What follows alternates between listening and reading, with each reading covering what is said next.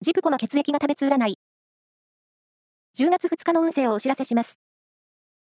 監修は、魔女のセラピー、アフロディーテの石田の M 先生です。まずは、A 型のあなた。知的好奇心旺盛な日です。新しい勉強を始めてみよう。ラッキーキーワードは、ファイル。続いて B 型のあなた。のんびりしていると、出遅れてしまうかも。準備はお早めに。ラッキーキーワードは、バーベリーレッド。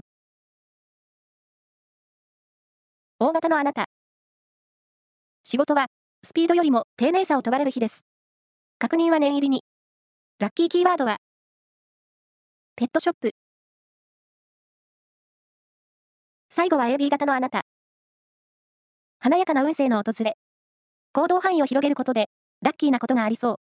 ラッキーキーワードは、タウン市。以上です。